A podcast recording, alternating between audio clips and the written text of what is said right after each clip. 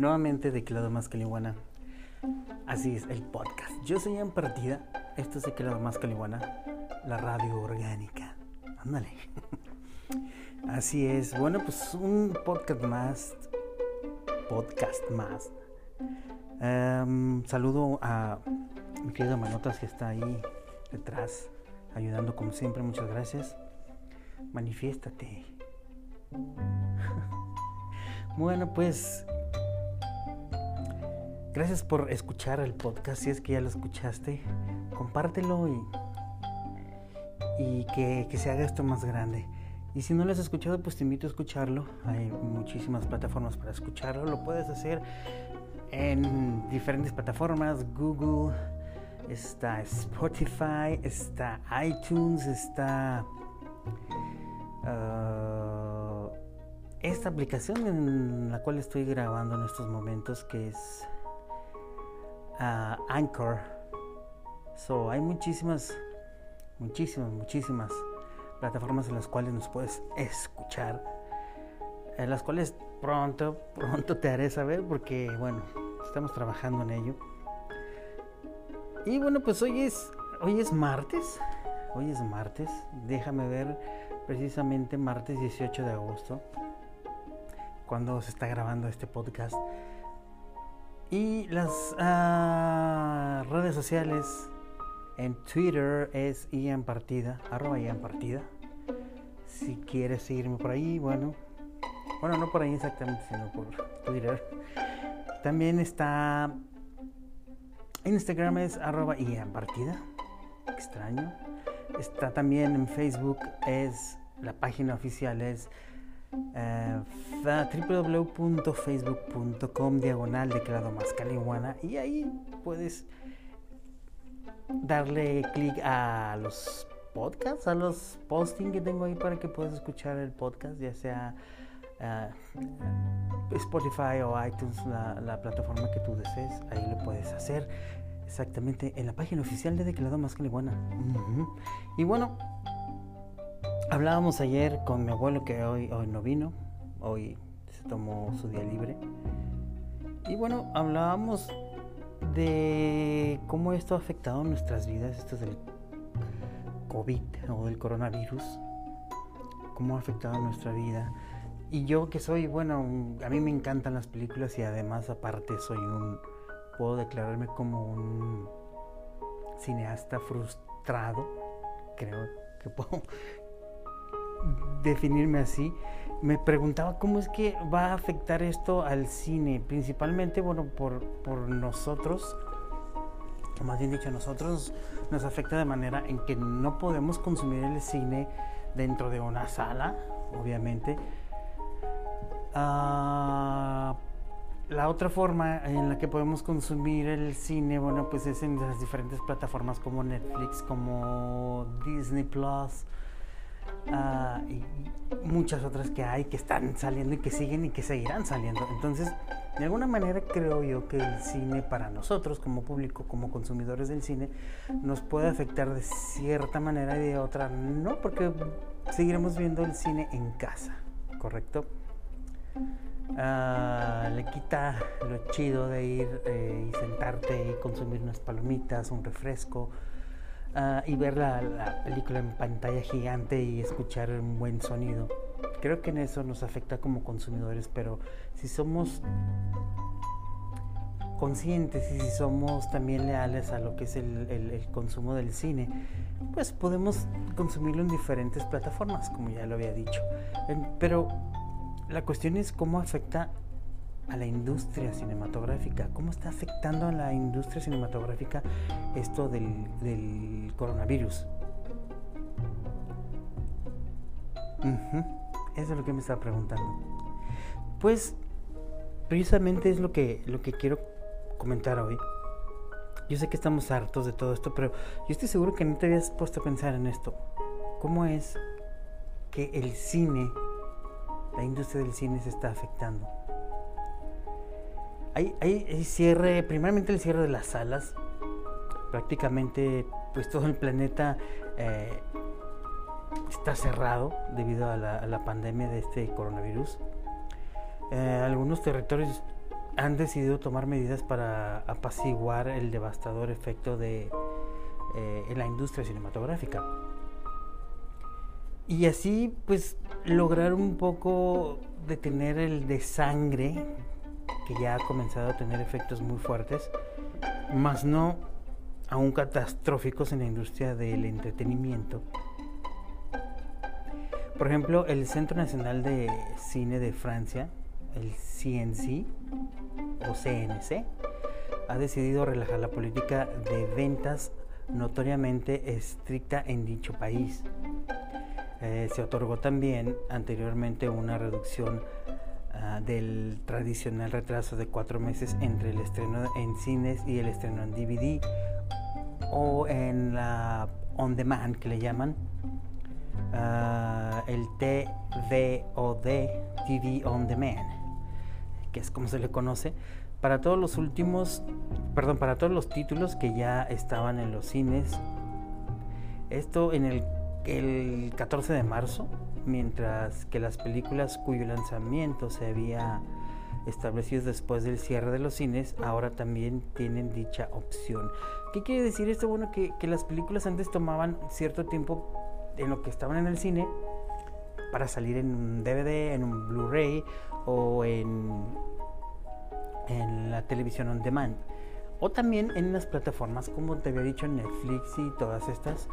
Aunque ahora hay un poco más demanda, eh, las empresas están tratando de acaparar la película, que es lo que me parece malo porque si a mí me gusta Netflix, Netflix debería tener uh, entrada a todas las películas, había así por haber. Pero no, está acaparando. Uno acapara unas cosas, otro acapara otras. Es lo que no, no me está gustando a mí. Estamos, volvemos como a lo del fútbol, cuando empezó lo del fútbol, de que todos los partidos iban a cobrar y todo esto. Gracias a Dios que, bueno, eh, algunos dejaron de hacer esto. Otros, como por ejemplo la Liga de España, pues hay que pagar para verla. Ah, gracias a Dios que la Champions está libre de esto y puedes verlo en televisión abierta. Pero esto del cine se está volviendo igual. Por ejemplo, yo quiero ver una película en Netflix y no la tiene. La tiene otra plataforma como la plataforma de Televisa, Blim, que eh, no pagaría yo por ver telenovelas, vaya y una que otra película buena que tengan. Por ejemplo, también me parece increíble que Disney, siendo dueño de... Ah, ¿Cómo se llama? Marvel, no tienen las películas de Spider-Man, ya que Sony acaparó todo esto. Entonces, si yo quiero ver las películas de Spider-Man, tengo que esperarme que las pasen en la televisión abierta o comprar un DVD o un Blu-ray pero no las tiene, creo que Netflix tiene dos o tres de ellas con Toby Maguire, pero hasta ahí, las otras no las tiene. Tiene creo que también Spider-Man Multiverso, creo que la tiene, pero de ahí en más creo que hay otras plataformas que lo tienen acaparado. Entonces esto es lo que no me gusta. Yo pienso que si yo contrato Netflix, me gustaría que Netflix tuviera todas las películas que yo buscara una película y, la pudiera ver y que tampoco salgan pues de del almacén de Netflix. Por ejemplo, la serie de Héroes. No terminé de verla por completo y ya no la puedo encontrar en ningún lado. Tendré que comprarla, yo creo, en, físico, porque ya no la he encontrado. Y esto es lo que no me gusta de las plataformas. Pero bueno, sí hay que mencionar que es, es bueno. Me gusta Netflix. Eh, es bueno, vaya. Bueno, entonces continúo yo con esto. Fíjate que durante el periodo de cierre de las salas del de cine, eh, el CNC, bajo previa solicitud, examinará a los productores y a distribuidores que opten por un lanzamiento de DVD o de la televisión on demand. Ah, de reembolsar los subsidios proporcionados por la organización el CNC fue cuidadoso al señalar que estas medidas de ninguna manera cuestionan la cronología de los medios y están restringidas a la duración de los cierres de cine debido a la pandemia únicamente. Francia cerró sus cines el 14 de marzo. La taquilla durante los primeros tres meses del año había bajado un 36% según los analistas. El mercado en general en el 2019 fue el número 5 a nivel internacional. Actualmente se encuentra en la cuarta posición. En la lista publicada por la misma CNC hay, un, hay cerca de 31 títulos a los que se les ha otorgado permiso para romper la ventana de cuatro meses de espera para poder lanzarse en un DVD y así poder recuperar sus, sus inversiones. Entre ellos se encuentran The Truth. Te los voy a mencionar como vienen en su título original. The Truth Birds of Prey y Richard Gere. Ah, estos son de la Warner Brothers. Sonic de, uh, de Hedge de Paramount. 1917 de Amblin y Universal. Y por último está The Little de Universal. So, todo esto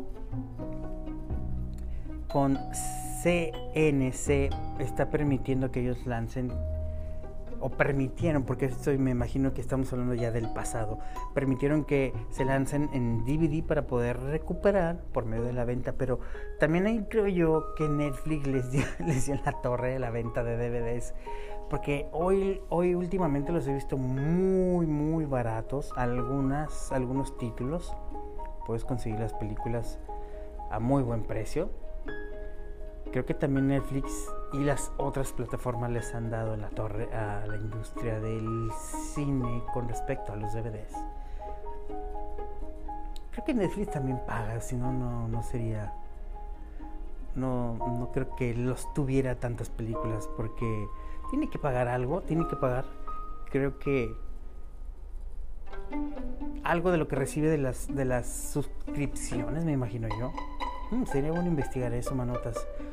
Anótamelo para investigar eso. Y bueno, pues mientras tanto, en Corea se dieron a conocer medidas de apoyo para los, los exhibidores de películas, que incluyen darles exoneración de pagar al Fondo Nacional de Desarrollo de Películas, ya que ese país es uno de los mercados más grandes del mundo y, como los demás territorios, han sufrido de cierres de los cines y mínimos históricos de taquilla en medio de la crisis del coronavirus. Así es, sus taquillas se han visto, pues obviamente minimizadas. La gente que es macha y que dice yo sí voy a ir a ver una película al cine, pues se presenta, pero yo creo que ¿Qué te gusta? ¿Unas 5 o 6 personas por sala, me imagino yo? Mm. El gobierno coreano dijo que la exención se aplicará retroactivamente a partir de febrero, justo después de que China retiró sus lanzamientos el año nuevo lunar, a lo que tuvo un efecto secundario en la región pues esto al igual que Francia y otros mercados extraterritoriales, Corea aplica un impuesto sobre la venta de entradas que se destina a un fondo centralizado. En el caso de Corea, el impuesto es del 3% y ha, ha, promediado anualmente alrededor de 44 millones de dólares desde el 2016 esto está bueno porque cobra eh, el impuesto y lo destina para seguir haciendo películas. Eso se me hace algo muy, muy, muy, muy bueno. Las admisiones para marzo fueron 1.83 mm, millones, la más baja desde Kofic. Comenzó a recopilar datos de taquilla en el 2004. Los ingresos de taquilla en marzo del 2020 cayeron un 88% con respecto al, 19, al 2019, quise decir, ah, cerca de 12.4 millones. Y en Corea mm, en el 2019 fue el quinto mercado más grande del mundo con un fuerte negocio local. Este año hasta ahora está en octavo lugar en el 2020. Bueno, pues esto es por allá, por eh, Corea y por Francia. Eh, por otro lado acá, ah, por otro lado del mundo, perdón, en los Estados Unidos, el estudio Universal decidió eh, retirar el lanzamiento global de Minions, The Rise of Gru, of Gru perdón, ah, que se había programado para fines de junio en algunos mercados internacionales para el 3 de julio en Norteamérica en esa fecha. Ah, ahora está programado para el 2 de julio del 2021. ¡Wow! Tomando el lugar que tenía la película animada Sing 2. O sea, se canta 2 o Sing 2, no sé qué película sea esa. que a su vez ahora se, eh, se pospuso perdón, para la Navidad del 2021. 22 de diciembre en Norteamérica. Ah, bueno, Universal ha pospuesto indefinidamente la fecha de estreno de la película Wick del director Stephen Daldry, basada en el musical de Broadway, que tenía su lanzamiento programado ah, para el verano del 2021. ¿Qué tal? Por su parte, el estudio de Disney realizó algunos cambios en la fecha de lanzamientos lo que significa que la temporada de taquilla de verano va a comenzar más tarde de lo habitual. La película Artemis Fowl, que originalmente iba a presentarse en el fin de semana del Memorial Day, va a ser estrenado en Disney Plus y el film de Disney Pixar Soul se estrenará en junio. Mulan abrirá el 24 de julio, como ya hemos estado viendo. Eh, creo que se retrasó para este mes de agosto. Creo que ya lo puedes ver, eh, Mulan, en este mes de agosto. Mientras que Jungle Cruise con Dwayne Johnson y Emily Blunt ha sido postergada hasta el 30 de julio del 2021. Wow, James Bond No Time to Die uh, de la MGM se postergó para noviembre. Black Widow, que recordamos que gracias a Dios Black Widow ya tiene su propia película, será estrenada el 6 de noviembre, que desencadena una reacción, vaya, así está escrito, ¿eh? no, es, no es cosa mía, desencadena una reacción en cadena para el estudio Marvel, ya que Eternals se traslada al 12 de febrero del 2021. Shang-Chi se estrenará el 7 de mayo del 2021 también. Doctor Strange 2 se estrenará el 5 de noviembre del 2021. Thor, uh, Love and Thunder es como se titula en Estados Unidos, se muda el 18 de febrero del 2022. Black Panther 2 permanecerá el 6 de mayo del 2022 y Captain Marvel o Captain Marvel em, la 2 ahora está programada para el 8 de julio del 2022. Pues qué tal. También la comedia de Ryan Reynolds se llama Free Guy de la de la Fox, de la 20th Century Fox, se pospone el 3 de julio del 3 de julio al 11 de diciembre, mientras que los lanzamientos de diciembre de Disney incluyen West Side Story de Stephen, de Steven Spielberg y The Last Duel de Ridley Scott cuyas fechas de las películas permanecerán sin cambios para estrenarse por ahí del 18 de diciembre y 25 de diciembre, si es que no sucede otra cosa. Por su lado, la película de Fox Search Light, The Fresh Dispatch, dirigida por Wes Anderson, va para el 24 de julio del, del, del 20, perdón, estaba para el 24 de julio, pero ahora será para el 16 de octubre. El calendario de lanzamientos en verano está programado hasta ahora, así, 19 de junio, Soul de Disney, Fatal de la LG, uh, The King of Staten Island de Universal. El 3 de julio uh, está uh, buscándose una programación. Está abierta a programación, quiero decir. El 10 de julio, uh, pues hay varias, por ejemplo, de Universal, un Towel Perch. También está el 17 de julio Tenet de la Warner Brothers. El 24 de julio está Mulan de Disney, que ya podemos verlas. Y um, eh, Bob Esponja, Sponge on the Run, que sería esponja en el, en el camino. um, Barb and Star Go to Vista del Mar. Wow. Bueno, pues todas estas están o estuvieron para julio. La verdad no he checado si ya están listas para verse. Lo único que sé es que Mulan sí está ya para, para verse en Disney Plus. Eh, por ahí, del 14 de agosto estaba Wonder Woman, 1984. The One and Only Idol en Disney. Y Nobody de Universal.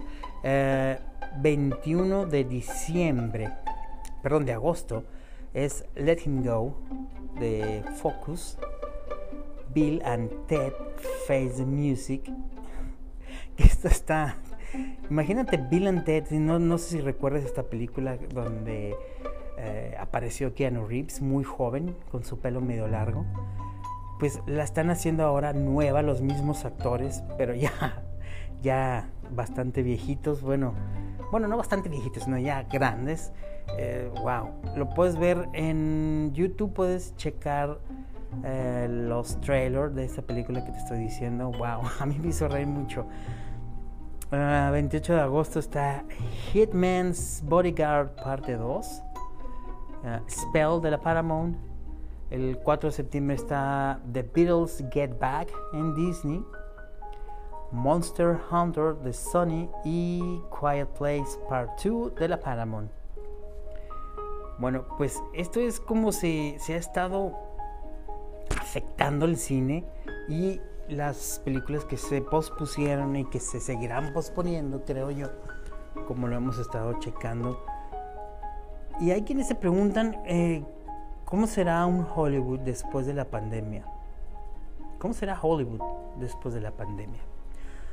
Las imágenes que salen de la devastadora pandemia de el coronavirus o COVID-19 parecen el material de una película de terror eh, postapocalíptica de Hollywood, ¿no es cierto?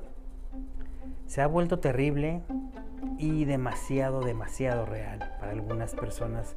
Para otras, mm, creo que no, porque ellos siguen en, en, su yo puedo salir, yo puedo seguir yendo a la playa, puedo seguir yendo al bar, puedo seguir ya sabes, ya sabes cómo es esto. Gente que cree, gente que no cree, gente que obedece, gente que le vale gorro como siempre. Así es esto.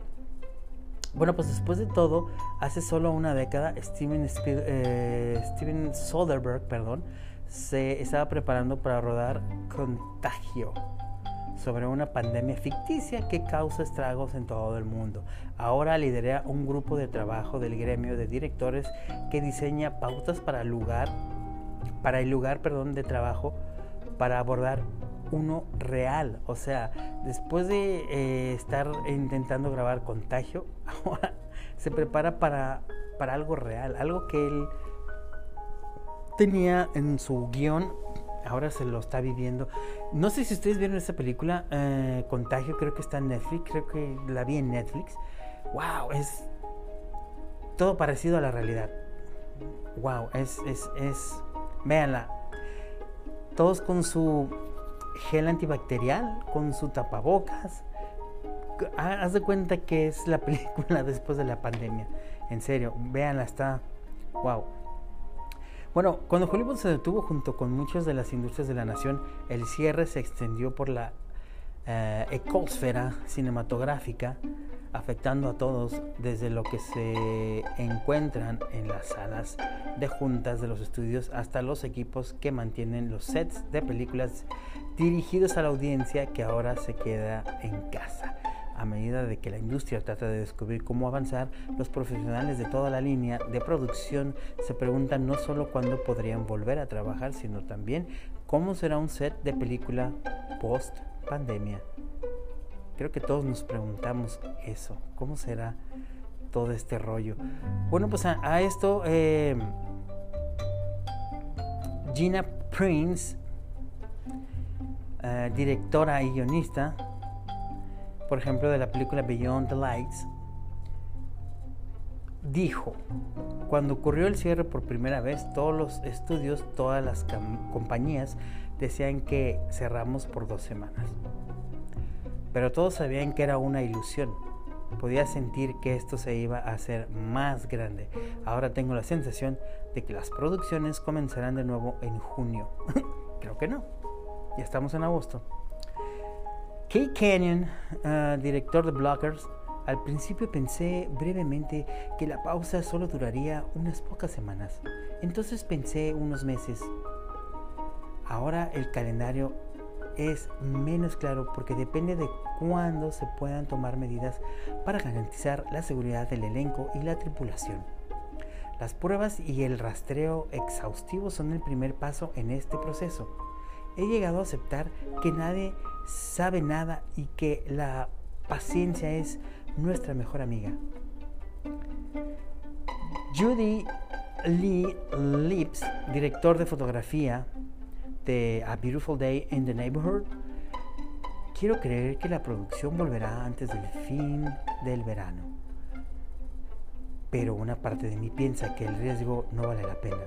Quiero poder apoyar a mi familia y hacer lo que amo, pero solo si todos los involucrados se sienten seguros. Akiva Goldsman, productor y guionista de The Beautiful Mind,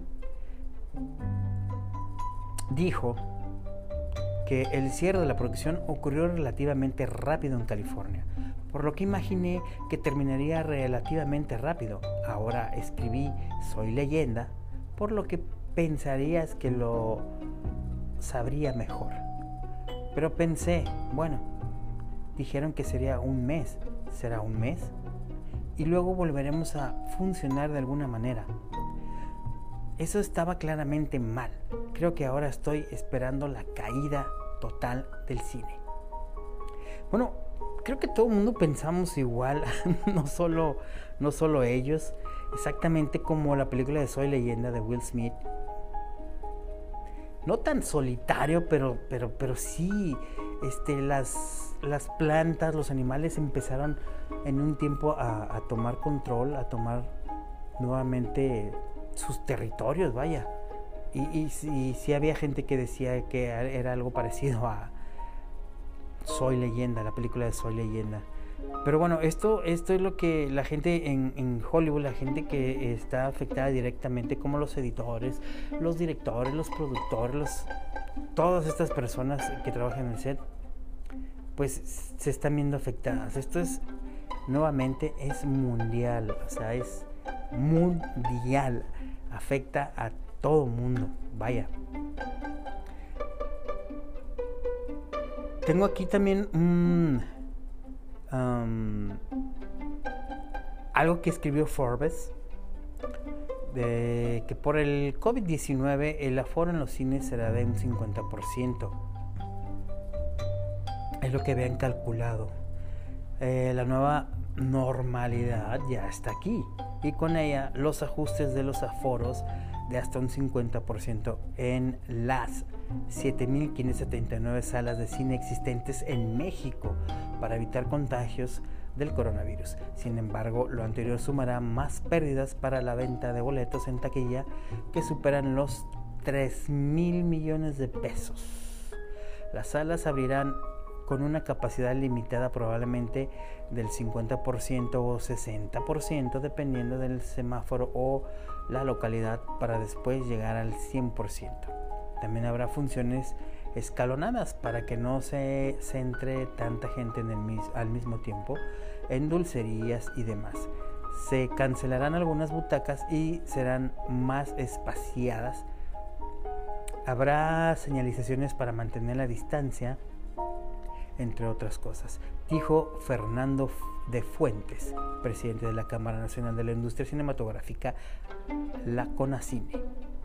Las pérdidas mensuales en las taquillas desde que tuvieron que cerrar el 25 de marzo como parte de la jornada de la sana distancia son aproximadamente 1.500 millones de pesos, considerando que al mes se vendían poco más de 20 millones de entradas con un ticket promedio de 50 pesos. ¿Qué tal? Como te digo, bueno, todo esto ha estado afectando todo, a todo, todo, todo el planeta. También eh, está afectando miles de empleos que dependían de esta cadena de valor y que suman más de 300 mil en el país, en el sector exhibición. Recintos de cine existen cerca de 50.000 empleados directos y cerca de 150.000 empleados indirectos de actividades de las cadenas de compañías independientes como proveedores de servicios de alimentos y bebidas y demás.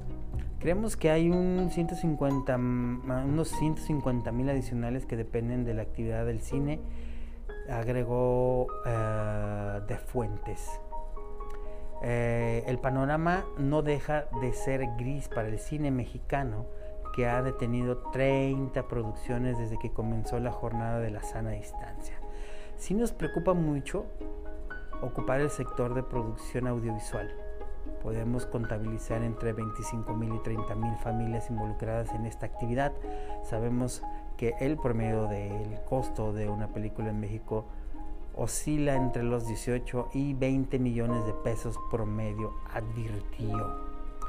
Lo anterior también pausará la recuperación de esta que estaban logrando las producciones mexicanas, pues el año pasado logró vender 34.6 millones de boletos, un 17.2% más que en el 2018, de acuerdo con el CONACINE. Así es que como ves, se estaba levantando el cine mexicano y la pandemia, ¡pum!, le dio en la torre. Bueno, esto con respecto a México.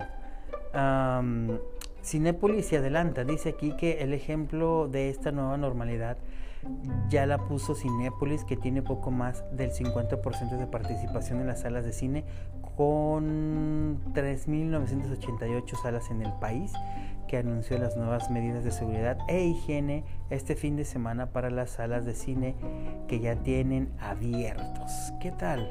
Además de cumplir con medidas de distanciamiento social, todos contarán con cubrebocas y caretas faciales y también tendremos barreras de acrílico para reforzar la seguridad en los puntos de mayor contacto como taquillas, dulcerías, perdón, taquillas y dulcerías señaló el comunicado de la prensa de Cinepolis, que ya puedes ir a ver tus películas. Mm, no sé si sería buena idea arriesgarse, pero la verdad es que sí, ya se antoja ir al cine, se antoja echarse unas palomitas, un refresquito en el cine y bueno, mientras hagámoslo desde casa, yo pienso, creo que es lo mejor en... Pues es mejor hacerlo en casa ahí en, Netflix o la plataforma que tú elijas. Yo, por ejemplo, tengo Netflix y tengo Disney Plus, que Disney es únicamente por las películas de Star Wars.